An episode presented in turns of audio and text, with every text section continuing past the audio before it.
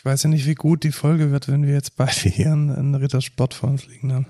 Ja, ich habe ähm, Cranberry Nuss. Ja, du bist eher so auf der neuen Sorte. Ich bin bei äh, Ruhm Traubennuss, also dem Klassiker. Was bei Ruhm? Ruhm Ach, Traubennuss. Rum. Äh, das piepst übrigens an der Kasse, da wird dann geschaut, ob man älter als 18 ist. Bei mir war es nicht. Ja, siehst du, ist kein Alkohol drin. Ja, kann man ja ändern. Hallo und willkommen zur 79. Folge Code Culture Podcast. Ich bin der Lukas. Und ich bin der Markus und wir reden einmal die Woche über die letzten Tech-News und über Dinge, die wir erlebt haben und über ein Thema der Woche. Und wir starten direkt mit dem Feedback und Rückblick. Haben wir schon gesagt, welcher Tag heute ist?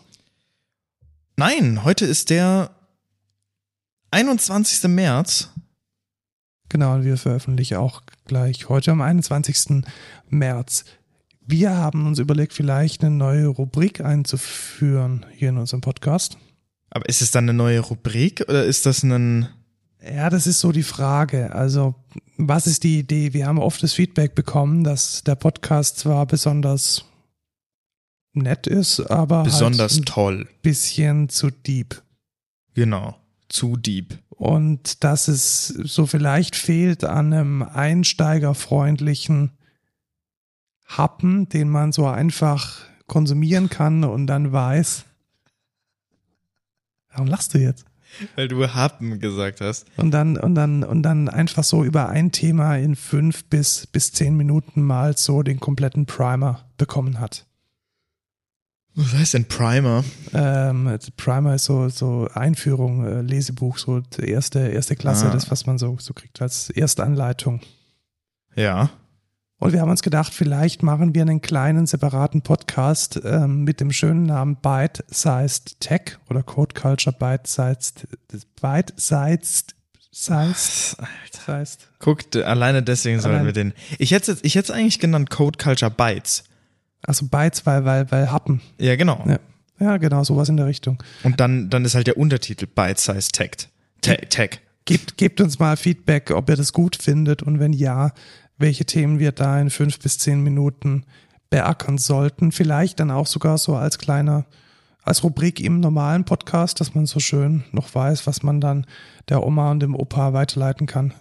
Und schreibt uns mal mehr Feedback. Also, Ja, es ist tatsächlich, also ich glaube, Podcasten ist einfach eine, eine ja, aber mich würde es schon, mich würde es schon mal interessieren, ähm, wer denn wirklich interessiert hört, was für Themen die vielleicht mal interessieren würde, in welche Richtung man vielleicht mal gehen könnte, weil wir sind natürlich schon sehr in unserer Bubble gefangen.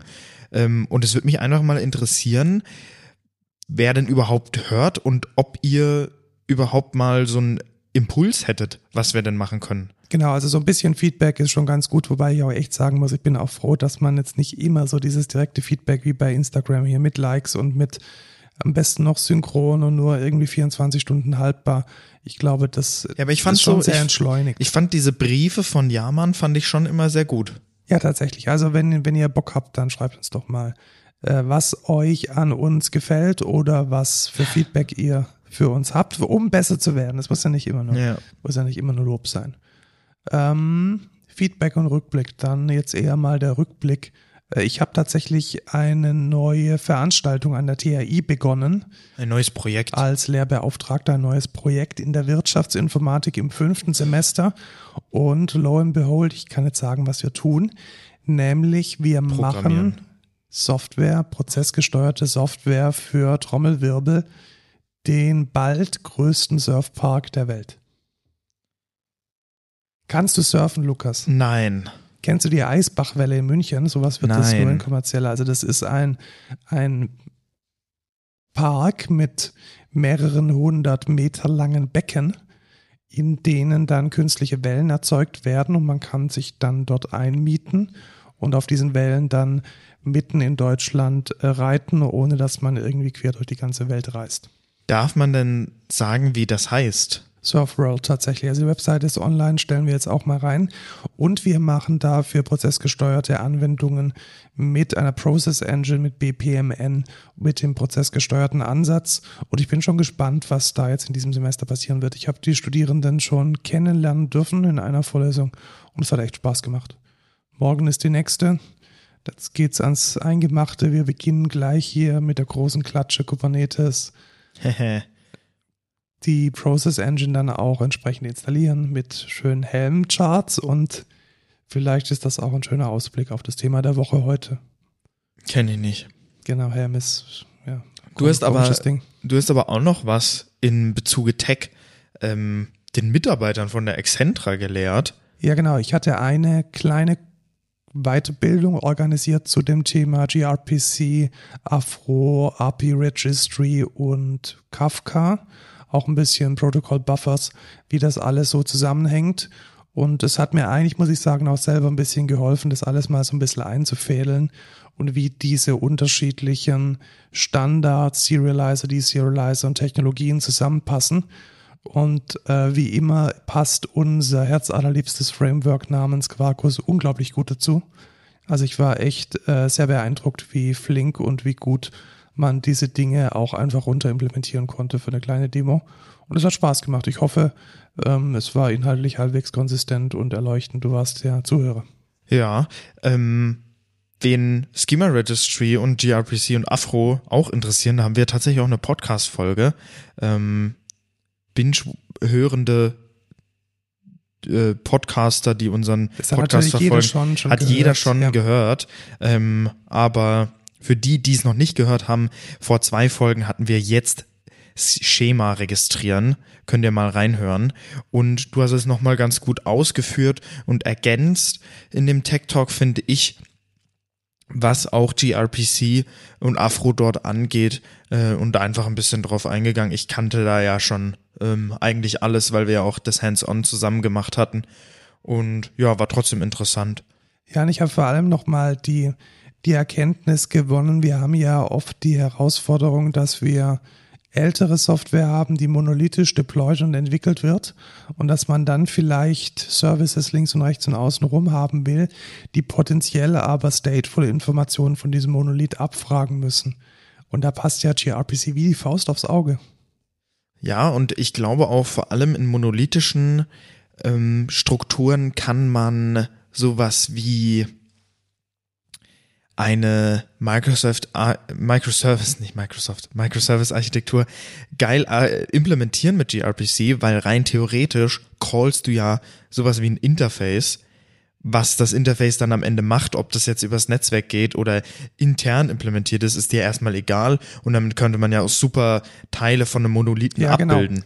die dann, die dann erstmal wirklich gegen, das fühlt sich an wie ein Interface, wie ein Java-Interface und man kann dann einzelne Teile des Monolithens abschneiden, vielleicht dann auch schauen, wie es performt. Natürlich wird da ein bisschen eine Latenz dazwischen sein, aber man gewinnt dann relativ schnell die, ein sehr gutes äh, Stück an Flexibilität und ein sehr, im wahrsten Sinne des Wortes, ein sehr scharfes Schwert, um diesen Monolith auch in schöne handliche Einzelteile zu zerschneiden. Also mir gefällt dieses gRPC immer mehr und auch, ich habe es genannt, ähm, alter Wein in neuen Schläuchen. Ja. Und äh, ich glaube, das ist es auch. Also Remote Procedure Calls sind ja jetzt wirklich, ich glaube, die sind wir im Studium schon begegnet vor mehr als zehn Jahren. Aber es scheint zu funktionieren und es funktioniert gut und es ist auf jeden Fall ein Blick wert, da mal reinzuschauen. Du hast dich auch nicht nur in Sachen Tech weitergebildet, sondern auch im Bezuge dieses Podcastes, vermutlich. Ja, tatsächlich. Und zwar haben wir die, ähm, ich war auf einem, ähm, auf einer Weiterbildung. Es gibt ja diese private Universität namens SAE. Das ist ein Institut, nennen sie sich, glaube ich, es ist eher eine Hochschule. Und da kann man den, ja, den privaten Abschluss, das private Diplom machen für alles Mögliche, was mit Medien zu tun hat. Und sie haben echt einen sehr, sehr, sehr, sehr guten äh, Meetup, Weiterbildung, Event, wie man es auch immer nennen mag, zum Thema Podcast Production gemacht. Und es hat mir echt gut gefallen, muss ich sagen, weil äh, zum ersten Mal so ein bisschen mehr der Fokus auf der tatsächlichen Technik lag. Ah, okay. Also sowas wie, ähm, wie verbessert man seine Tonqualität? Oder Ja, wie? tatsächlich. Also ganz genau das. Und ich muss wirklich sagen, also das, was die da vorgeschlagen haben, das ist schon, ähm, also da sind wir meilenweit von weg. Und ich stelle mir wirklich auch so ein bisschen die Frage, ob das äh, überhaupt so ähm, so notwendig ist. Also was der, also das waren zwei Podcast-Hosts, die machen einen, ähm, die Dozenten, die machen auch einen Podcast live after SAE können wir ja auch verlinken. Und die schneiden wirklich jede Pause raus. Die editieren jeden Atmer. Die machen das auch nicht wie Genau wir Ultraschall, Gegenteil. sondern genau, sondern nicht genau das Gegenteil von uns. Ja, wir genau. schalten das Mikro an, schalten das Mikro wieder aus und hören nicht mal die Folge an. Und äh, die machen offensichtlich genau das Gegenteil. Ja. Ähm, war das in Person? Nein, das war Remote, war ah, okay. Aber Ein Takeaway auf Ja, jeden okay. Fall. Äh, das möchte ich vielleicht noch sagen und vielleicht habt ihr es schon gehört. Ich weiß nicht, ob wir es nachher draufschmeißen. Ich Ah, habe mir ja. auf Empfehlung von den Hosts äh, Clarity VX gekauft von Waves. Waves ist so eine Boutique ähm, VST Entwicklerbude, die immer Angebote hatte. Also man geht auf diese Webseite und hat immer das Gefühl, nein, heute kostet es nicht 3500 Euro, sondern 20. Und dann kauft man das Ding. Und so habe ich es auch gemacht. Also es hat dann nicht 3500 Euro gekostet, sondern 19. Und Clarity VX ist ein neuronales Netzwerk, welches den Raum rausrechnet aus einer Aufnahme. also auch Blockchain? Kann bestimmt auch Blockchain. Ja, ja, also die, bestimmt. die Idee wäre tatsächlich, wir haben hier ja offensichtlich ziemlich viel von dem Raum hier drauf. Also hier, ich habe hier Steinwände. Und vielleicht gelingt es uns da ein bisschen die Neutralität. Wer hat denn keine Steinwände? Ähm, ein Studio mit, mit, mit Schallabsorber Ah, okay. Aber sind da nicht auch Steinwände Ja, dahinter? aber jetzt nicht, nicht, nicht reflektierende Steinwände, Ja, okay. da ist noch irgendwas drüber. Nee, ich fand bloß die Aussage ganz gut. Ich habe hier halt Steinwände. Aber ähm, ja, das ist ja mega. Dann äh, gucken wir, sehen wir ja das Ergebnis dann am Ende oder hören das Ergebnis am Ende der Folge. Aber wenn das Seminar jetzt in Person gewesen wäre, wie wärst denn du da hingefahren? Da wäre ich dann mit einem Elektroauto hingefahren, weil ich habe ja letztes Mal Ah. schon angeteasert, dass ich seit geraumer Zeit einen Tesla fahre und jetzt habe ich auch schon mal ein paar Kilometer drauf und ich kann ein bisschen davon erzählen. Ich möchte nur mal kurz anmerken, wie gut meine Überleitungen in diesem Feedback und Rückblick waren. Die sind, die sind schon ziemlich gut. Das Appreciate it, das mal die, bitte. diese, diese Moderatorenrolle, die, die, das hat auch gut, gut gepasst. Ja, ja. Ähm, ich hatte ja, also äh, geschäftlich fahren wir ja schon äh, länger, Teslas auch schon so Early Adopter-mäßig vor vielen, vielen Jahren. Und ich hatte da immer so ein bisschen dieses im Hinterkopf, oh, da muss man immer schauen, dass man laden kann und irgendwie alle Supercharger auswendig wissen und am besten nur irgendwie drei Stunden Puffer einplanen. Pustekuchen. Also mit einem aktuellen Model 3 hat das alles super gut funktioniert. Echt? Also ich habe noch nie, ich bin jetzt wirklich auch längere Strecken gefahren von so 300, 400 Kilometern und ich habe nie laden müssen und dabei warten. Echt? Also es hat sich immer, What? es hat sich, ja, es hat sich immer natürlich angefühlt. Also den, den größten, den, den größten Sprung über den eigenen Schatten musste ich machen, als ich in Stuttgart, ich glaube, ich war im evangelischen Jugendwerk und der nächste öffentliche, die nächste öffentliche Ladestation war so circa anderthalb, zwei Kilometer entfernt und ich musste dann 15 Minuten laufen. Das war der Okay. größte, Kompro der größte Kompromiss mit weitem Abstand, den ich, den ich gemacht habe. Und ansonsten alles cool. das ist ja mega im Rahmen. Krass. Genau, also ich habe tatsächlich, ich mache es auch immer so, dass ich nicht lade, wenn ich muss, sondern ich lade, wenn ich kann. Ah, Das ja. heißt, ich habe ja, irgendwie gerade Bock auf einen Burger und dann schaue ich halt, wo ist der nächste Supercharger mit einem Burger King. Und dann, Burger King. ja, also eins muss ich sagen, Markus. vielleicht, vielleicht machen wir einen Rant der Woche. Ich glaube, ich glaube, Tesla führt so eine, so eine Checkliste für den Supercharger. Ist da ein Burger King, dann gehen sie da rein, klebt der Boden, dann äh, Checkpunkt. Ja, ja. ist die Cola ganz schlecht verdünnt und hat viel zu viel Wasser. Äh, Jackpot und muss man 30 Minuten auf einen Whopper warten. Check und dann wird da ein Supercharger eingebaut. Nee, ich glaube, das ist einfach der Standard bei Burger King. Das hat nicht unbedingt was mit Tesla zu Meinst tun. dass, dass in jedem Burger King der Boden klebt, der Whopper 30 Minuten braucht und die Cola zu verdünnt ist? Tatsächlich ähm, kann ich auch nur von Burger Kings berichten, die, die in diesem Zustand waren, ja. Also manchmal ist es ja echt so, dass die Schuhe dann noch danach noch kleben, Ja. also dass man draußen auf dem Asphalt noch irgendwie so das Ja, ich erinnere dich, äh, als wir nach Berlin gefahren sind, waren wir an so einer sehr geilen Raststätte, wo wir was essen wollten. Alles hatte zu und dann wollten wir zu diesem Burger King und dann haben wir auch die Rezension geguckt, der hatte eins irgendwas Sterne, Sterne 1,2 Wir sind aber so. trotzdem rein, haben zwei Stunden gewartet auf Ja, irgendwie also sowas, Es also, war ja. unglaublich. Ja. Naja, Also ich bin, ich bin sehr zufrieden, muss ich sagen. Es ist auch ein entschleunigendes Auto. Also was man auch automatisch macht, ist einfach langsamer fahren. Du kennst mich, ich bin normalerweise eher so mit 220 und Yep. äh, Bleifuß. Äh, Mache ich jetzt nicht mehr. ah, Autopilot rein, also Autopilot heißt, ja, ist es, vergiss es. er Also, hebt ab und fliegt weg. äh, Spurhalte, Spurhalteassistent mit, mit Tempomat und das ist angenehm. Und auch der, der Spurwechsel funktioniert sehr gut und sehr angenehm. Man hat, ich habe eine hohe Konfidenz in das, was die KI macht und fühle mich da beim Fahren eigentlich ziemlich wohl. Das ist, ist, was man hören will, ne? Und natürlich, also ganz abgesehen davon, äh, mich lassen die aktuellen Spritpreise jetzt halt mal sowas von kalt. Ja, das ist natürlich schon geil. Und du kannst einfach sagen, Da haben wir Volltanken hier für 30, 40 Euro und dann ist irgendwie 500 Kilometer wieder drin. Also Ja, das ist, das ist schon fein. ja, das ist, das ist natürlich nice. Dann kommen wir von altem zu neuem. Kommen wir vom Auto zum Auto. Tatsächlich kommen wir zu den News. Und zwar geht's um das, um ein anderes elektrisches Vehikel. Äh, nicht von Tesla, aber von Volkswagen. Ich habe es ja echt lange für einen Hoax gehalten und gedacht, hey, das ist einfach nur ein PR-Stand und Volkswagen macht sowas nie. Und ich wurde eines Besseren belehrt. Aber warum sollte Volkswagen das nicht machen? Die sind doch bekannt für deren Vans. die sind bekannt für den VW-Bus, ja, aber Ja, genau. einfach um diese, also machen wir uns nichts vor, der, der alte 1er VW-Bus ist halt eine Style-Ikone. Also Genau, irgendwie der ja. in Babyblau mit einem Surfbrett auf dem Dach, das ist halt ein Kulturgut. Und was dann ja allerdings passiert ist, dass dieses, dass diese, diese Ästhetik massiv verwässert wurde mit irgendwelchen T4, T3, T4, die dann einfach nur noch quadratisch praktisch gut waren, die diesen ganzen Charakter verloren hatten. Ja.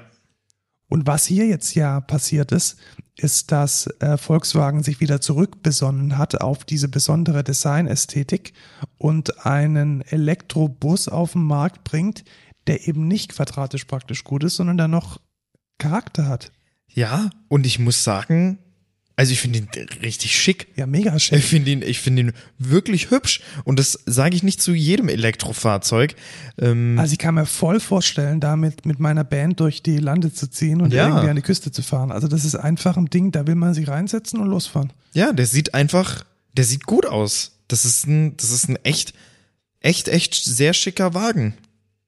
Und Ich bin erstaunt. Ich bin auch erstaunt. Also, dass sowas irgendwie von dem totgeglaubten VW kommt, Hut ab. Und Ja. vor allem, dass es, dass es, dass sie es durchgezogen haben. Also ich hätte wirklich gesagt, ich hätte mir nie vorstellen können, dass so eine angestaubte Firma äh, das macht. Fußnote, wir arbeiten in der Automobilindustrie und ähm, Haben aber tatsächlich, keine, keine direkten, genau, VW ist nicht unser Kunde. Genau. keine direkten Verbindungen zu VW. Also wir äh, haben hier auch die Daten aus The Verge.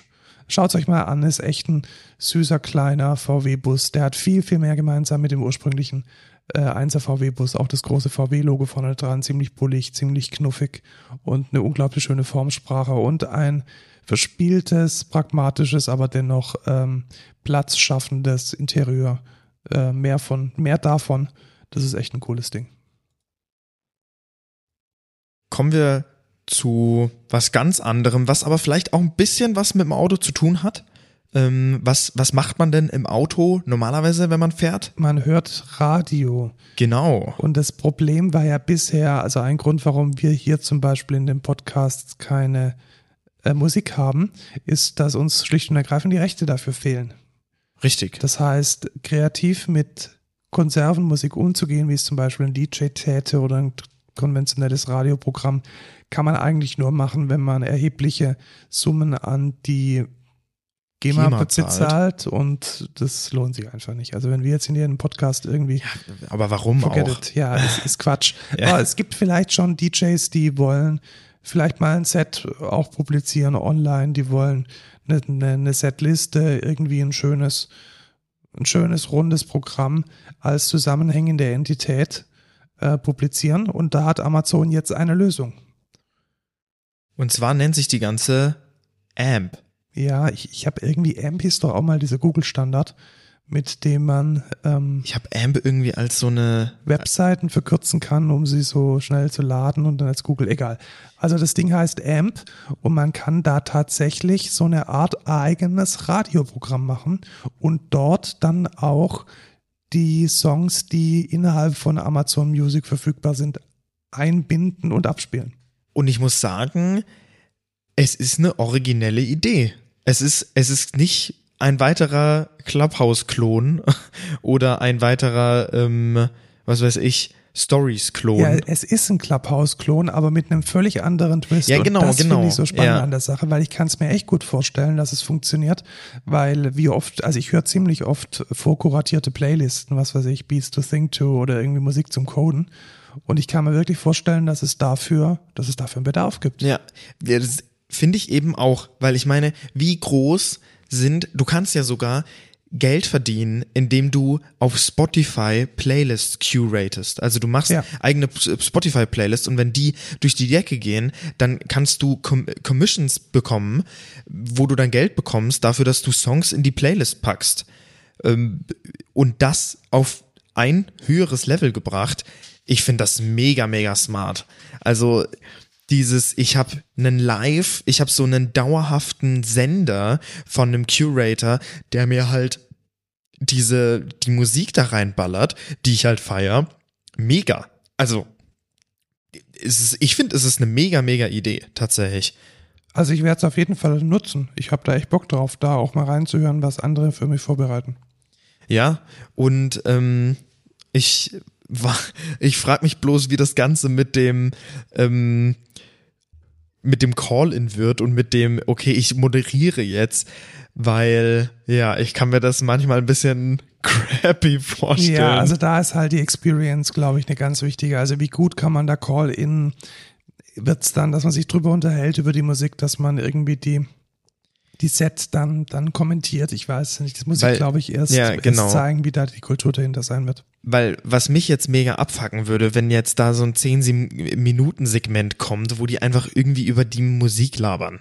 Weil genau das, was ich geil fände, wäre halt wirklich ein Radio, wo Ja, genau das, was einem im konventionellen Radio stört, dass jetzt Eben. irgendwie das Gewinnspiel Genau. kommt und irgendwie alle irgendwelche lustigen Quizfragen beantworten über irgendwelche Promis, die kein Mensch Und genau kennt. dann das skippt ich halt man nicht. weg. Genau. Ne? genau. Und genau das wollen wir nicht. Da wollen wir einfach ein geiles Radio mit geil viel Musik, was natürlich auch cool wäre, was man da ja machen kann, nicht wie in einem konventionellen Radiosender, wäre, ich kann mich entscheiden. Weißt du? Es kommt jetzt so ein, ein Pop-up oder so in der App und der sagt dann, ey, der DJ würde jetzt hier ähm, 10 Minuten Talk machen über, über das nächste Musikstück oder so. Und nebenbei läuft aber noch andere Musik. Das heißt, man kann sich entscheiden, ob man sagt, okay, ich möchte jetzt der Musik zuhören oder ich habe Bock auf den Host.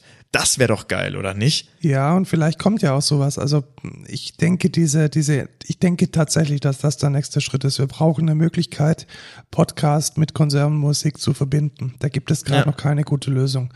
Und ich hoffe, dass das, was Amazon jetzt hier aufmacht, dann auch Spotify und Co. auf den Plan bringt, um da eine Verbesserung zu ja, neue, neue, unkonventionelle, innovative Ideen sind an der Stelle, glaube ich, sehr wichtig, weil Podcast boomt nach wie vor. Musik hören tut sowieso jeder, warum das Ganze nicht kombinieren? Ja, kommen wir von der einen Musik zur anderen Musik. Heutzutage konsumiert man ja die oder werden viele Songs und viel Musik wird konsumiert über TikTok tatsächlich. Ja, und bisher war es gar nicht mal so einfach, ähm, bei TikTok seine Musik zu publizieren oder dafür zu sorgen, dass sie dort zur Verfügung steht. Tatsächlich mit DistroKid relativ Discord- einfach. Genau, geht es, aber nicht jeder dieser Plattformen Genau. konnte das und jetzt wird der Schuh einfach umgedreht. Genau. Das heißt, ähm, während klassische Plattformen unabhängig, also oder klassische Distributionsplattformen unabhängig vom finalen Medium sind, kommt jetzt TikTok um die Ecke und macht eine eigene Distribution-Plattform auf. Die nennt sich Sound On und was ist das? Das heißt, das ist jetzt keine Plattform, die sich an Endkunden richtet, sondern das ist letzten Endes B2C. Das heißt, da geht der Künstler hin und findet dann dort auf dieser Distribution-Plattform seine endgültigen Kunden, die dann auf den einzelnen individuellen Streaming-Diensten die Musik dann konsumieren. Und was hat TikTok davon? Na, natürlich ganz klar. Sie sehen die Plays von den anderen Plattformen. Stimmt. Also ich glaube, so wirklich aus Nächstenliebe machen die das nicht. Nee, natürlich nicht. Also die wollen natürlich auch da Profit rausschlagen. Und ich denke einfach ganz groß wird ähm, Marketing, Werbung für bestimmte Musik auf TikTok, die über SoundOn distributed wird. Genau, man kann da natürlich, weil da wird ja das Geld ausbezahlt und da wird auch ähm, Geld potenziell investiert ja. auf diesen Plattformen, weil da sind nicht die Konsumenten, die Zwölfjährigen, die äh, da durch die Timeline scrollen, sondern da sind die, die Creators, also sogar noch deren Labels oder deren, deren ähm, Verlage, die Budget und Marketing nutzen. Und das ist natürlich eine, eine, eine tolle Sache. Was Sound On, also diese Plattform, als großes Plus gegenüber den anderen Plattformen in die Werbung schickt, ist, dass man 100% der Royalties erhält. Boah. 100% Ownership, 100% Royalties. Das ist eine Ansage. Ja, aber umso mehr ist das ein Argument für für Daten für Datenkrake die dadurch ja genau, genau abgegriffen werden. Also fühlt sich nicht gut an. Genau, es fühlt sich für mich auch tatsächlich nicht gut an, jetzt wo ich das gehört habe. Das heißt halt, also man muss sich halt vorstellen, die müssen ein profitables Geschäft machen. So, mit was macht jetzt TikTok an der Stelle Geld? Also diese Sound-On-Plattform, wenn sie 100% der Royalties, also für alle Leute, die ähm, vielleicht sich mit dem Musikjargon nicht so ganz auskennen, ähm, Royalties sind quasi die Revenue, die, die, die das dein Gehalt, was du bekommst, wenn du quasi Streams bekommst. Also wenn sich jemand deine Songs anhörst, hört, dann kriegst du ja dafür Geld äh, pro Listen und die Royalties sind quasi dieses Geld. Und wenn jetzt, wenn jetzt TikTok sagt, du bekommst 100% der Royalties, dann bekommst du 100% von dem, was du auch quasi geearnt hast. Das ist aber bei ganz vielen Musikdistributionsplattformen nicht so, weil die natürlich sagen, okay, ich distribute dein Zeug, dann kriege ich auch einen Cut davon. Genau, weil natürlich die Unkosten von irgendwas gedeckt werden müssen, machen wir uns nichts vor. Das kostet diese IT zu unterhalten und auch die Plattform zu unterhalten, kostet ziemlich viel Geld. Ja, auch Support und alles. Also das ist nicht, das ist nicht trivial, weil jedes, jedes System ist da anders. Äh, Wartung von Systemen und dies und jenes äh, das kostet natürlich alles Geld. Und jetzt muss man sich natürlich auch überlegen, wie macht, wie macht SoundOn dann Geld? Ja? Ja, gar nicht, eben mit den Daten. Ja, also genau. die Daten werden dann verwertet und damit wird letzten Endes die TikTok-Plattform aufgewertet. Und dann kann man sich nochmal vielleicht in Erinnerung rufen, dass ähm, TikTok einem chinesischen Konzern angehört oder einer chinesischen Firma. Und naja, den Rest kann man sich vielleicht selbst zusammenreimen. Keine gute Sache und naja, ähm, ich bin da ein bisschen skeptisch. Ich auf jeden Fall auch. Auch skeptisch sein sollte man immer beim Thema Security. Es ist, es ist NPM und es ähm, ist einfach, es Hacktivism. Katastrophe ist es. Ist, es ist wirklich, äh, also ich muss sagen, ich finde den Move sogar fast noch dümmer. Ja, oder ich würde gleich stark mit dem Move von dem Faker JS-Typen äh, setzen. Es ist unglaublich. Ich, ich sag dann am Ende nochmal was, was für Auswirkungen das hat. Also es ist unglaublich. Also was ist passiert? Magst du erzählen oder soll ich? Ähm, ich kann es erzählen. Dann mach mal. Ähm, es gibt ein bestimmtes NPM-Paket, das nennt sich Node IPC, relativ beliebt, bekannt ähm, und viel genutzt mit über eine Million Weekly Downloads. Und die haben sich gedacht, ey, wir finden das voll scheiße, dass der Putin die Ukraine angreift. Natürlich, das findet jeder Kacke.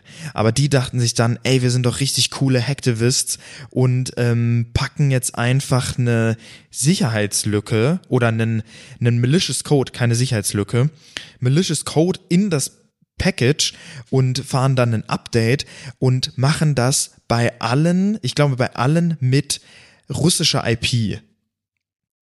Und naja, es ist jetzt natürlich so, dass auch Leute, die nicht aus Russland kommen, Services in Russland haben und davon vielleicht betroffen sind. Ich möchte mal nur kurz anmerken, dass Node IPC von der View CLI genutzt wird. Und noch schlimmer, und es hatte dort kein Version Pin. Oh, das ist halt noch besser. das heißt, das Update ist halt eins zu eins durchgeflogen auf alle Entwickler, die mit Vue arbeiten. Ja, und denen hat's dann die Festplatte gelöscht. Genau. Also was der Malicious Code gemacht hat, ist äh, ja einfach den Content auf seiner Festplatte löschen und ja, ne, gearscht an der Stelle. Es ist halt, also Hacktivism, Hacktivism schön und gut, aber Leute, packt es doch nicht in Public NPM-Pakete, wo auch Leute betroffen sind, die überhaupt nichts mit der Sache zu tun haben. Also es ist doch, ich finde das so hirnrissig. Es zerstört halt komplett den Trust. Ja, wirklich. Also man kann irgendwann einfach gar keine öffentlichen Pakete mehr hernehmen, weil man Angst haben muss, dass jeder zweite Depp irgendwas pusht, womit alles einfach gewiped wird oder sein, sein Programm gehijackt wird. Was soll denn das? Ich verstehe es einfach nicht. Also es geht inzwischen kein Monat rum, in dem nicht irgendeines von diesen NPM-Paketen amok läuft. Ja. Gemeinsam mit der Kultur, dass es wirklich für jeden, für, gefühlt für jede einzelne Methode ein eigenes NPM-Paket gibt und die großen Frameworks sich nicht so schade sind, auch tausende davon anzuziehen. Kaputt. Ja, es ist, es ist einfach, es ist traurig. Natürlich, dass View CLI die Version nicht gepinnt hat, ist natürlich auch relativ dumm. Ähm, sorry, wenn ich das so sag, aber Alter, das kannst du ja nicht machen. Du kannst doch nicht sagen, vor allem nach dem, was mit Faker.js passiert ist, kannst du doch nicht sagen, ich Version pin das nicht. Ich verstehe auch gar nicht, warum man das überhaupt machen kann. Also bei Maven geht's ja gar nicht. Ich verstehe nicht, warum Node.js sowas überhaupt zulässt mit diesen mit Ja, diesen das Carrots stimmt. Aber Node hat halt Wildcards. auch, das hat schon tiefe Berechtigung an der Stelle. Ich meine, du kannst sogar, du kannst sogar Keystrokes und so alles, alles mit Node abrufen. umso, umso schlimmer, dass man, dass man die Version, dass es immer noch gang und gäbe ist, die Version nicht zu pinnen. Also ja. viele, viele schlechte Dinge kommen da zusammen mit weiteren schlechten Dingen. Ähm, habt auf euch Acht und schaut, dass ihr die Version pinnt und die Abhängigkeiten in den Frontend und Node-Projekten so gering wie es nur geht haltet. Ja. Dann kommen wir zu einer tatsächlichen Sicherheitslücke, die nicht absichtlich irgendwo platziert wurde. Die es aber auch schon seit längerer Zeit gibt und ich muss ganz ehrlich sagen, ich habe sie nicht verstanden. Ich auch nicht wirklich. Ich habe sie nicht verstanden. Ich habe nur verstanden, sie, sie ist, sie geht, ähm, sie ist schlimm. Und es ist wohl ein Zero Day und der wurde auch schon gefixt im Linux-Kernel. Also was offensichtlich passiert ist, dass man Dateien schreiben und verändern kann, die man eigentlich gar nicht hätte schreiben und verändern dürfen. Das ist das, was passiert. genau. Ja. Die ähm, Sicherheitslücke hört auf den schönen Namen Dirty Pipe. Und sie wurde von Ionos entdeckt, beziehungsweise von einem Entwickler von Ionos, der das tatsächlich schon, also die ersten Anzeichen davon schon, ich glaube tatsächlich vor mehreren Monaten mhm. äh, gesehen hat. Es war Responsible Disclosure, was bedeutet, dass ähm, die Sachen schon gefixt sind. Was bedeutet das für uns? Was bedeutet das für euch? Schaut halt, dass vor allem, wenn ihr mit, äh, mit Images hantiert, also mit Docker, dass ihr auf die aktuellen Versionen des Base Images zum Beispiel von, was gibt's da an kleinen Linux-Distributionen, Ubuntu oder was auch immer ihr als Basis-Image nehmt, dass das eben aktuell ist. Ja. Ähm, die Frage ist natürlich, inwieweit, also wenn es ich jetzt richtig verstanden habe, muss man als lokaler User quasi Zugriff aufs System haben und wie man da jetzt genau dran kommt, ist natürlich auch die Frage. Also Ja klar, man muss verschiedene Dinge verketten. Also es ist, Genau, ein, also man muss dann schwere irgendwie- Sicherheitslücke im Kernel. Das ist die schwerste Sicherheitslücke im Kernel. auf jeden Fall, auf jeden seit, Fall. seit vielen Jahren. Allerdings glaube ich schon, dass man erstmal auf diese Ebene kommen muss, Genau. um sie Und auszunutzen. es ist jetzt kein, also ich möchte eine klare Grenze ziehen zwischen jetzt einem Log4j, weißt du, und ähm, dem hier, weil ein Log4j ist halt exploitable sobald der Service Internet-facing ist oder überhaupt in einem Netzwerk ist, wo andere Leute rein können. Und der ist halt nur exploitable, wenn wirklich ein User innerhalb des Containers oder des Systems rankommt und dann halt quasi Konsolenzugriff hat oder arbitrary Code darauf Ja, das ist eine andere Art des Angriffsvektors. kann. Genau. Und deswegen auch zu Recht eine, eine 7 irgendwas und keine 10. Genau. Wobei, wen- wobei es ja wahrscheinlich haben sie mehrere es- Tage Ja, gebraucht. genau, ich wollte es auch gerade sagen. Den haben sie wahrscheinlich schneller identifiziert als fucking Log4j, ey. Ach ja. Gut, kommen wir zum nächsten Security-Thema. Mein Lieblingspasswortmanager. OnePassword kann jetzt Git und SSH-Keys, also eigentlich SSH-Keys und kann die dann auch in dem Git-Kommando injecten, nutzen und verwenden. Wie finden wir das? Ja, wir haben ja schon mal in der Folge darüber geredet. Ähm, über die SSH-Keys, da war es noch als ähm, Da war es noch als Ankündigung, Genau. jetzt ist es halt draußen. Ich muss ganz ehrlich sagen, ich bin da ein bisschen zwiegespalten.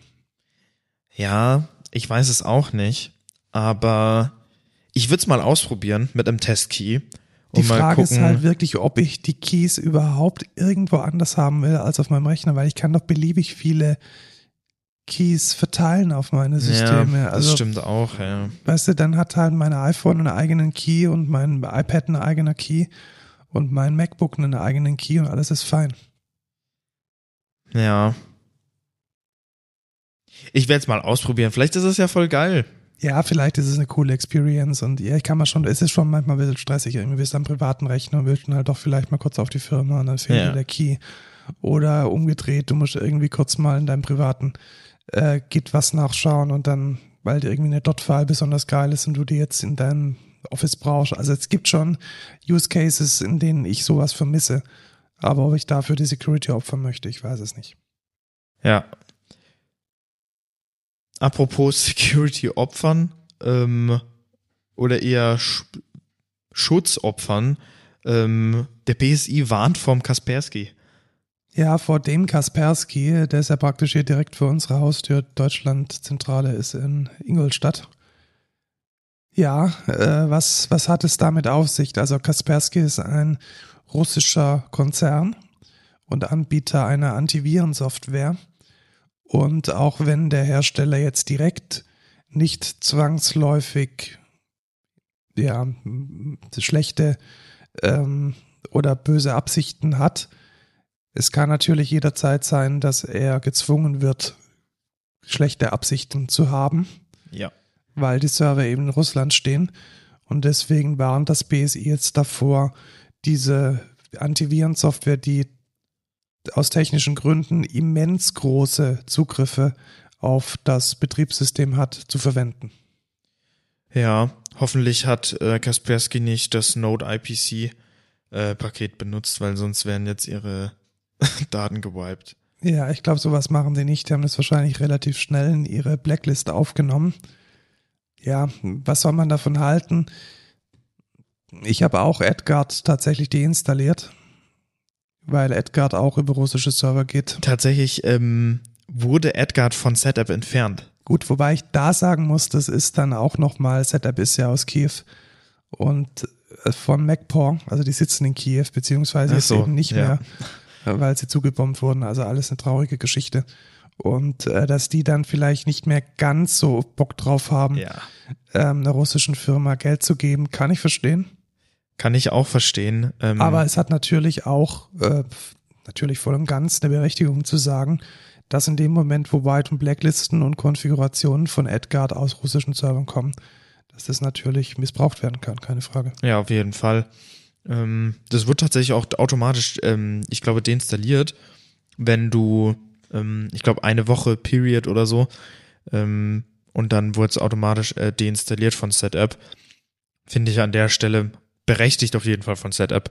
Ja, schade, dass es keine Alternative gibt, weil es war wirklich eine sehr gute Software. Ja, das ist äh, tatsächlich ein bisschen tragisch, aber Setup hat auch in der Nachricht äh, geschrieben, dass sie möglichst schnell nach einer Alternative suchen werden. Ähm, vor allem für den Safari, finde ich, fehlt einfach ein Adblock, den man benutzen kann. Ja, die, Also Edgard hat sich auch geäußert, ja, kann man jetzt sehen, wie man möchte. Sie sagen, es sei natürlich nicht so ähm, und Natürlich. es sei alles ganz anders. Aber es ist nachweislich schon so, dass Edgard halt eine russische Firma ist und unter russischer Jurisdiktion steht. Da machen wir uns nichts vor. Und ja, so ist der Stand. Entscheidet selbst. Ähm, ich bin inzwischen tatsächlich der Meinung, dass man sich sowohl von chinesischer als auch von äh, russischer Sicherheitssoftware fernhalten sollte, wo immer man es kann. Ja, wovon man sich nicht fernhalten sollte, ist ein Helm, vor allem auf Bauarbeiten Und beim Fahrradfahren. und beim Fahrradfahren. Nein, wir kommen zum Thema der Woche. Und zwar ist das Helm, aber nicht der Helm, den man jetzt vielleicht im Deutschen kennt, sondern der Helm im Englischen. Und das ist nämlich das Steuerrad von einem Schiff. Und das passt natürlich hervorragend, hervorragend zu dem Steuermann. Nein, zu dem Steuerrad auf Griechisch. Und was heißt Steuerrad auf Griechisch? Kubernetes? Perfekt, genau. Also, was ist denn Helm? Jetzt bin ich mal derjenige, der fragt. Genau, frag Weil- mich mal, weil, weil ich bin ich- nämlich der Experte hier. Genau, ich habe nämlich keine Ahnung von diesem ganzen Zeug. Ähm, was ist denn Helm und wofür brauche ich das? Genau. Also, ich erkläre mal den Problemstand. Ich mache ein Kubernetes Deployment. Dieses Kubernetes Deployment hat jetzt, wie ich in dem Tech Talk schon mal erwähnt hatte, hat sehr viel, naja, ähm, sag ich mal, String Matching und sehr viele so Strings, die so frei herumfliegend sind. Was könnte das denn sein, zum Beispiel, diese frei herumfliegenden Strings? Wir gehen jetzt davon aus, wir konfigurieren einen Ingress und dieser Ingress ist äh, der Einstiegspunkt ins Cluster. Genau, also das ist sowas wie so eine, wie das Eingangstor von draußen in die Services und Microservices, die in dem Kubernetes wohnen. Genau. Jetzt hat man natürlich, wenn man mehrere Services hat oder auch mehrere Einstiegspunkte, hat man ja meistens die gleiche, den gleichen Hostname, ne? den gleichen Beispiel. DNS-Namen. Ja. Und da wäre es natürlich praktisch, wenn ich mir den jetzt teilen könnte. Jetzt ist das Problem, in Plain Kubernetes geht das schlecht, weil, naja, das sind deren, das sind eigene API-Objekte und die können ja jetzt erstmal alles sein. Und ähm, Kubernetes assumt jetzt erstmal nichts, weil das ein mega offenes System ist und du kannst es so konfigurieren, wie du möchtest. Das ist halt in erster Linie mega geil und in zweiter Linie halt relativ schlecht, weil wenn du dich dann bei einem Ingress mal vertippst, dann hast du halt verkackt.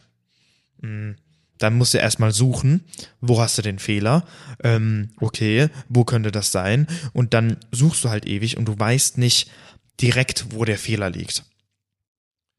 Verstehe, weil es zu, zu zerstreut ist, zu Genau. zerpflückt. Genau. Und ähm,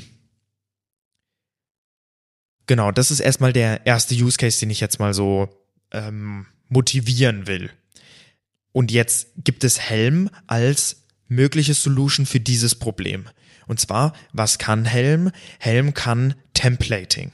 Das heißt, du definierst eine, eine bestimmte Value, wie zum Beispiel diesen Hostname, diesen DNS-Namen, innerhalb einer Values.yaml. Das ist einfach sowas wie, ja, ein Datenobjekt, wo deine ganzen Variablen drin stehen. Da würdest du jetzt reinschreiben, keine Ahnung, ähm, service.excentra.de und dann kommt, dann kannst du diese Value, die du einmal definiert hast in der Values YAML, in deinem ganzen Helm Chart, so nennt man das, das ganze Helm Chart wiederverwenden. Das heißt, du gehst dann in jede einzelne Kubernetes YAML, die du hast, und würdest dort quasi diese Template-Variable an, angeben. Und dann verwendest du die halt überall wieder. Und wenn du jetzt sagst, okay, ich mache noch einen Deployment von diesem Service oder von diesem, von dieser Applikation, dann änderst du einfach nur die Variable und die hat sich automatisch überall geändert. Weil da ist nämlich das auch ein sehr großes Problem. Ich gehe jetzt hin und möchte das jetzt nochmal irgendwo deployen. Dann kopiere ich mir alle Files und muss dann jedes einzelne Kack-Attribut ändern. Und das ist schlecht. Und genau deswegen macht man das Ganze mit Helm, um dort Templating zu haben. Jetzt kann Kubernetes aber nicht nur Templating. Ja, es ist keine simple Templating-Engine. Das ist ganz oft so eine Misconception, die auch Helm eigentlich nicht ähm, motivieren will, weil es gibt ganz viele Templating-Möglichkeiten in Kubernetes. Customize, um mal eine zu nennen. Ähm, die anderen können aber auch alle nur Templating und Helm kann deutlich mehr. Was kann Helm noch? Jetzt gibt es natürlich den Use Case, ich nehme mal einfach unseren Use Case, den wir jetzt hatten. Wir haben Microservices, die Datenbanken benutzen. Welche Datenbank ist jetzt erstmal egal, aber so eine Datenbank sollte eigentlich auch gebackupt werden. Jetzt gibt es in Kubernetes kein direktes Backupping von solchen Ressourcen, weil das ja immer sehr individuell auf den Service zugeschnitten ist. Jetzt will ich aber vielleicht jede meiner Datenbanken mit so einem Backup-Service hinterlegen. Wenn ich jetzt manuell jedes Mal bei jeder Datenbank diesen Service quasi neu dazu machen muss, das ist mega anstrengend und vor allem, wenn sich irgendwas ändert, hast du das Problem. Mega redundant und müsstest yeah, dann wahrscheinlich genau. den, den YAML-Schnipsel überall mit einfügen. Genau, das heißt, du musst wieder mega viel Copy-Paste machen, mega viel, okay, das packe ich jetzt da rein, da rein, da rein, da rein und du hast keine Konsistenz zwischen deinem, deinen Deployments einfach. Und da liefert Helm quasi auch wieder eine Solution und zwar mit sogenannten Subcharts oder ja, weitere Helm-Charts. Du definierst quasi einen Chart für zum Beispiel eine Datenbank, in der auch schon mit drinnen ist ein Deployment für den Backup-Service, den du auch noch hast. Und dann kannst du dieses Chart in zum Beispiel ein Repository packen, ein Helm-Repository, lädst es da hoch mit einer bestimmten Version und kannst das dann anziehen als Dependency in einem anderen Helm-Chart. Und kannst das dann wiederum mit bestimmten Values wieder konfigurieren. Und so hast du ein mega pluggable System, um einzelne Teile des, deines Deployments mega schön aufzuteilen, Separation of Concerns und konsistent und nicht redundant zu machen. Was mir dazu auch einfällt, ist, dass man diese Charts natürlich auch mega simpel teilen kann. Also wir haben ja Partner, die, die auch ihre Services in Kubernetes deployen und wir kriegen von denen einen Helm-Chart und Just Works. Genau. Ich kann dann sagen, wenn ich schon mit Helm arbeite, okay, dann packe ich halt die Dependency rein, ähm, konfiguriere das mit den Values. Ich muss auch nicht wissen, wie die Struktur oder wie die, wie die, wie die Infrastruktur von dem Service ist, ne, wie die Architektur von dem Service ist, sondern ich muss nur wissen, welche Values muss ich denn bearbeiten, dass der Service so funktioniert, wie ich möchte. Und das ist halt einfach ein ganz, ganz großer Vorteil, weil Kubernetes Deployments sind sehr, sehr komplex und was ein Developer oder ein End-User quasi machen will, ist einfach nur, dass das Ding soll halt laufen. Mir erstmal egal, wie die Architektur ist. Und das macht Helm einfach mega, mega simpel. Was mir auch sehr gut gefällt, ist, dass man einfach zurückrollen kann, wenn mal was schief geht. Genau, das ist der nächste Punkt, was, was ganz viele andere nicht haben. Ganz viele andere Frameworks. Templating Engines zum Beispiel, die, die können das alle nicht. Was Helm macht, ist bei jedem Helm Upgrade, wenn man zum Beispiel neue Values definiert oder das, das die Chart-Version erhöht, hält sich Helm eine Revision von jedem Deployment, was, ge was getätigt wurde, je nachdem, wie man das einstellt, und kann dann zurückrollen auf den Stand der API-Objekte zu dieser bestimmten Revision. Das heißt, man konfiguriert sein Deployment bestimmt, da hat man vielleicht bestimmte Ressourcenlimits eingestellt, einen bestimmten Ingress und kann dann sagen, oh, da muss ich zurückrollen, ich möchte auf die vorherige Version und genau das funktioniert mit Helm. Das heißt, du hast auch noch einen kleinen Fallback, der zumindest die API-Objekte angeht. Das ist jetzt nicht so was, dass er den Storage sich halten würde, sondern er hält sich wirklich nur, wie sahen meine Manifest YAMLs aus zu dem Zeitpunkt, wo ich das deployed habe. Und ein Punkt, den ich ziemlich cool fand, beziehungsweise finde, den ich jetzt auch äh, mit den Studierenden herausgefunden habe und zu schätzen weiß, es gibt halt viele, viele fertige Helm-Charts, die mir dann zum Beispiel sowas ganz Simples wie ein funktionierendes Postgres oder was Komplexeres wie ein Nextcloud inklusive Datenbank, inklusive richtigem Storage oder meinetwegen auch irgendwelche andere Kafka, große Kafka-Instanzen sind da halt schon fertig. Man kann dann auf Artifact Hub IO gehen und nach, ich suche jetzt mal nach Ranch oder nach Nextcloud und da finde ich dann hier Nextcloud ein fertiges Helm-Chart, welches mir dann die aktuelle Version vom 17. März in mein Cluster mitsamt einer Bitnami MariaDB installiert. Genau. Jetzt muss man da, finde ich, nochmal ein bisschen kritisch drauf gucken, weil diese Helm-Charts sind oft von der Community maintained oder von einem von einer dritten Party maintained. Bitnami ist da einer der größten ähm, Anbieter, würde ich behaupten, die quasi Helmcharts anbieten.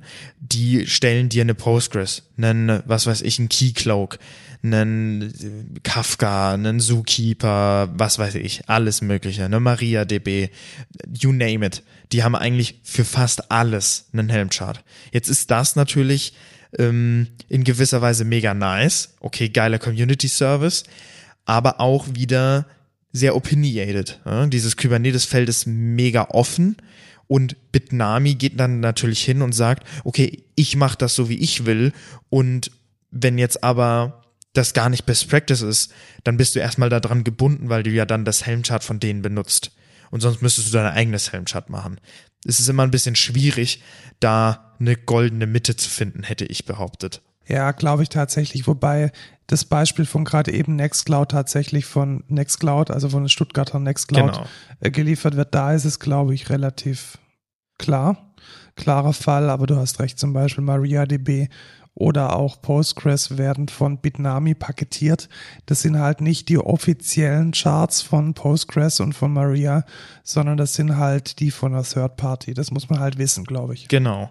Und ja, es gibt öfters mal auch keine Helm-Charts von der, von der Official Party, weil die sich mit Helm zum Beispiel auch einfach vielleicht nicht beschäftigen.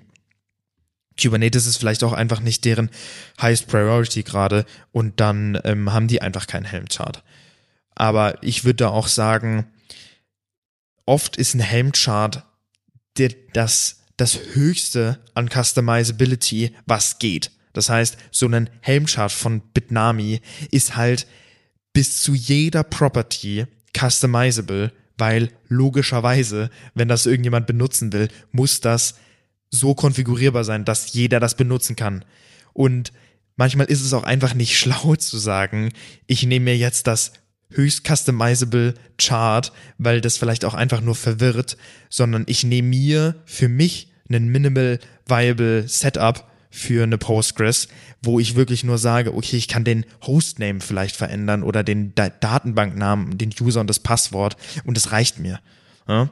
Man muss da immer einen ganz guten Schnitt finden, weil man findet sich dann sehr schnell in so einem Gebiet, wo man sagt, ey, ich kann jetzt einfach alles konfigurierbar machen. Voll geil. Und dann kann es jeder benutzen aber es bringt dir vielleicht auch einfach gar genau, nichts. Genau, und da ist dann ein Service, der irgendwie drei Entitäten speichert und vier Tabellen hat. Genau. Und der hat dann die mundgelutscheste und am besten konfigurierte Postgres mit irgendwie sechs Stunden Aufwand. Ja, und das bringt dir dann halt auch nichts. Aber da ist es gut und schlecht, dass Helm einfach auch mega konfigurierbar ist. Noch weitere Vorteile einfach von Helm sind zum Beispiel ähm, Conditionals oder Zusammenstellung von bestimmten Templating Strings. Das ist unglaublich customizable. Das basiert auf der Go Templating Engine und du kannst dir auch Variablen zusammen bauen, aus verschiedensten Sachen zusammenfrickeln und dir dann bestimmte Properties genau reinsetzen oder bestimmte Namen zu Containern geben und es ist es ist endlos eigentlich und dieses Helmsystem ist einfach unglaublich mächtig kann aber auch zu mächtig sein für manche Use Cases. Also da Vorsicht geboten. Ich muss aber sagen, Helm ist der Shit. Also wenn ihr Kubernetes macht, guckt euch Helm an, weil das ist der Player. Das ist das, was man macht. Ohne Helm ich will, ich, ich will gar nicht mehr ohne Helm machen, weil ich habe gemerkt, wie nice das ist. Nicht jedes Mal, weil ich habe nämlich einen Deployment bei einem Kunden gemacht, was wir vorher intern hatten. Und ich habe einfach gemerkt, wie schlimm das ist, wenn ich durch jede einzelne Jammel gehe und in jeder einzelnen YAML diese dumme URL ändere oder diese URL von irgendwelchen, weißt du, dann konfiguriert man im Frontend auch noch die URL, weil der muss ja dann auf den Backend-Service zugreifen und das ist durch Variablen einfach so viel geiler und es ist nicht mehr 10.000 Mal Copy-Paste, sondern es ist einheitlich und mega gut verständlich. Ich kann Helm nur empfehlen. Und es funktioniert auch super gut mit Git, DevOps Pattern und mit Rancher. Ja, also Rancher wird auch an sich nur durch Helm deployed, soweit ich weiß. Ja, es gibt noch den Weg zu Fuß, aber der Standard ist tatsächlich ja, mit Helm. Aber den will auch keiner machen. Also ich würde sagen, wenn ihr eine Applikation habt, die mehr als fünf Services habt, benutzt Helm. Es wird euch eine Menge Arbeit ersparen. Kann ich so bestätigen und deswegen an die Studierenden von mir, die zuhören, nutzt Helm. Das war dann wohl unser äh, Thema der Woche. Und wir kommen jetzt ganz passend dazu, zu dem Code der Woche. Das ist nämlich eine ganz besondere Idee. Genau, und es ist eine, ich würde sagen, eine nicht so typische Idee. Also, die meisten Developer unter euch werden das, denke ich, nicht als Idee sehen. Ähm, für mich ist es auf jeden Fall eine geworden. Ähm, ich war ganz lange habe ich Rancher als, als Management-Plattform im Browser benutzt und ich muss auch sagen, Rancher ist verdammt stark, was, äh, was die Features angeht. Und ich glaube, sie haben sich auch tatsächlich sehr viel an Lens, das ist nämlich die Idee, die ich äh, im Code der Woche mit reingenommen habe, äh, tatsächlich abgeguckt, weil die Parallelen sind schon sehr markant. Auf jeden Fall kann Lens alles, was du mit Kubernetes machen will, out of the box. Du hast eine mega starke UI, um dich im Cluster umzuschauen, die, die Ressourcen zu konfigurieren, die Ressourcen dir anzugucken. Du kannst in die Logs gucken, du kannst direkt eine Shell aufmachen. Du kannst dir angucken, okay, was für Labels sind an diesem Deployment dran, was für ein Container, was für Events sind da passiert. Wo, wo hängt es jetzt gerade? ist mein Job durchgegangen, was für Storage habe ich hier, also alles an einem Platz und auch relativ schnell, wo ich manchmal sagen muss, Rancher ist ein bisschen langsam, natürlich weil es im Browser ist und Lens hat da einfach den Vorteil, dass es eine Native Application ist. Es ist einfach mega nice. Also wenn ich irgendwie lokales Development mache mit Services, die ich in Kubernetes deploy, benutze ich nur noch Lens, um meine Ressourcen zu managen und meine, ja, alles damit quasi zu machen, alles mit Kubernetes.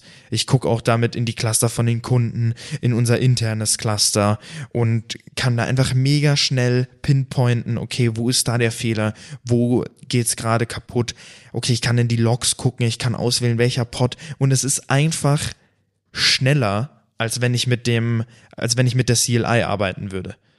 Und ich benutze die CLI sehr viel für Kubernetes und ich bin damit auch gestartet. Also es ist nicht so, ich bin verwöhnt irgendwie von der von UIs oder so, sondern ich habe ganz viel Konsole gemacht und ich muss sagen, Lens erleichtert dir so so viel. Es ist wirklich nice. Sieht es noch so aus oder basiert das auf Visual Studio Code? Äh, das sieht, glaube ich, tatsächlich nur so aus. Ähm, ich habe jetzt noch nicht so Parallelen dazu gemerkt, tatsächlich. Okay, macht echt einen guten Eindruck. Also scheint äh, sehr zugänglich zu sein. Genau. Und ähm, soweit ich weiß, komplett kostenlos. Man kann sich, wenn man Spaces benutzen möchte, um sich zum Beispiel im Team eigene Environments in Lens zu sharen und zu managen, kann man sich quasi so eine Teams Edition holen, aber wenn du ein einzelner Nutzer bist, äh, komplett kostenlos. Genau, kostenlos und Open Source, so wie ich sehe. Genau. Ähm, sehr geil. Also kann ich sehr empfehlen, wenn ihr irgendwas mit Kubernetes macht, guckt euch Lens an. Ähm, man kann sogar Helmcharts damit managen. Ja, das wäre jetzt ja schlimm, wenn das nicht ginge. Genau. Ähm, ist aber natürlich, ne, Helmcharts sind quasi eine Custom, Custom API-Objekt. Das ist kein Kubernetes Native Ding. Aber ähm, genau, man kann, es hat eingebauten Helm-Support, mit dem man sich die Helm-Deployments angucken kann und auch welche Helm-Charts man vielleicht deployen kann oder schon deployed hat. Also mega, mega nice. Kann ich empfehlen. Ja, nice. Und wenn du nicht in der IDE rumhängst, dann hängst du in Elden Ring rum, kann das sein? Tatsächlich, ich bin fasziniert von diesem Game. Ich muss sagen, es ist seit langem das geilste Game überhaupt. Also, ich finde, es ist der geilste Souls-Teil. Was ist vielleicht Elden Ring für die Leute, die ja, genau. nicht wissen, was Elden Ring mal, ist? was Elden Ring ist. Ich bin da, ich bin da einfach sehr fasziniert von. Und zwar, ähm, vielleicht hat man schon mal von Dark Souls gehört. Dark Souls ist so ein sehr schwieriges RPG, ähm, Singleplayer, ein bisschen Multiplayer ähm, RPG, was so unter Gamern eigentlich relativ bekannt ist als so ein relativ schweres Spiel, weil das Game hat halt keinen Easy Mode. Das ist so schwer wie es ist und äh, ja, man stirbt sehr oft. Aber jetzt hat From Software nach Dark Souls 3, Bloodborne, Dark Souls 2, Dark Souls 1, äh, Sekiro den, einen neuen Teil rausgebracht oder ein neues Spiel, aber From Software macht halt nur diese Games. Ich würde es jetzt auch als Souls-Game quasi betiteln. Äh, und zwar Elden Ring. Und es ist Open World. Das war vorher nicht so. Das war in keinem Game vorher so von From Software. Und es ist unglaublich gut. Es ist alles, was ich mir zumindest erwünscht habe von diesem Titel und noch mehr. Die Welt ist unglaublich detailliert, unglaublich durchdacht. Es gibt so viele Secrets, es gibt so viel zu entdecken, so viel, was man im ersten Durchlauf vielleicht auch gar nicht sieht. Es gibt so viele Waffen, so viel Variety, so viele Gegner, so viel Liebe ist da einfach drin und sowas sieht man wirklich nicht alle Tage. Nachdem irgendwie, was weiß ich, New World rausgekommen ist, was ein gutes Spiel war, so no, no shame on Amazon Games, aber was halt einfach nicht fertig war. Und man geht dann in diese Welt rein mit der Experience von New World und sieht eine komplett mit der Liebe ausgeschmückte Welt, wo wirklich in jeder Ecke irgendwas ist, was man entdecken kann. Und es ist einfach schön. Es gibt zwar einige Bugs, die teilweise das Spielerlebnis ein bisschen schwierig machen oder auch PvP ein bisschen ähm, eindämmen, ein paar Exploits, die ein bisschen Game-Breaking sind, aber nichts, wo ich sagen würde, das macht das komplette Spiel kaputt. Das sind kleinere Sachen, die die Entwickler auch relativ schnell wieder rauspatchen. Ich bin da einfach, ich bin mega gehypt, ich bin ein kleiner Fanboy, ich habe mir auch Merch geholt, es tut mir leid. Ich bin sehr, sehr großer Elden Ring Fan und ich kann es wirklich jedem ans, ans Herzen legen, ans Herz legen. Es ist der beste Titel, wenn nicht sogar vielleicht mein Favorite Game of all time. Es ist unglaublich. Es sieht echt sehr gut aus, muss ich sagen. Und ich habe den Artikel geschickt, den du nicht gelesen hast. Warum ich habe ihn angefangen zu lesen. Hast angefangen zu lesen und hast du gemerkt, es sind zu viele Buchstaben. Genau. Und ähm, es war ein sehr spannender Artikel, weil ich komme eigentlich aus der anderen Ecke von diesem Artikel. Er zeigt nämlich auf, wie Elden Ring Hieronymus Bosch rezipiert und zitiert und sich davon inspirieren lässt. Und ich habe mir gedacht, ich zeig mal als ergänzenden Code der Woche erstmal diesen Artikel. Er liest ihn euch durch, wenn er für Kunst äh, Interesse zeigt. Schaut euch aber auch boschprojekt.org an. Äh, wer ist Hieronymus Bosch? Hieronymus Bosch ist ein Vorrenaissance-Maler aus den Niederlanden, der mit seiner Art und Weise zu zeichnen beziehungsweise zu malen seinesgleichen sucht. Es sind dystopische, verrückte, skurrile, angsteinflößende Figuren, die er auf Altäre, auf Tryptychons, auf äh, Holzbilder gemalt hat und ja, eine, eine Welt für sich selbst. Das Problem ist, dass die meisten der Bilder von ihm auf Holz sind und deswegen ganz besonders temperiert gelagert werden müssen und deswegen für die Öffentlichkeit nicht zugänglich sind.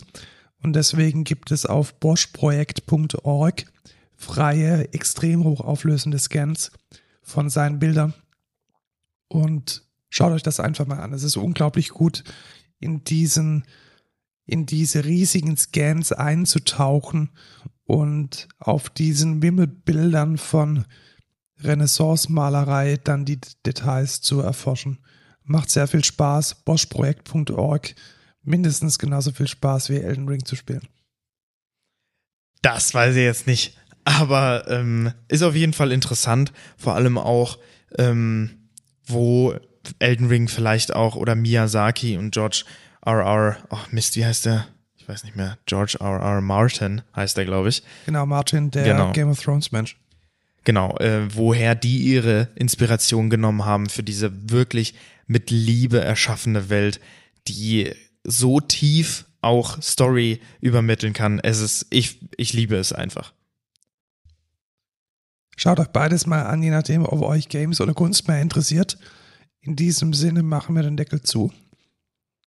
Ihr könnt uns folgen auf Twitter, at excentra, at codeculturepod. Ihr könnt uns eine E-Mail schreiben, codeculture.excentra.de. Ihr könnt bei uns arbeiten, karriere.excentra.de und schickt uns Feedback, wenn ihr wollt. Bleibt uns gewogen. Tschüss, Lukas. Ciao, Markus.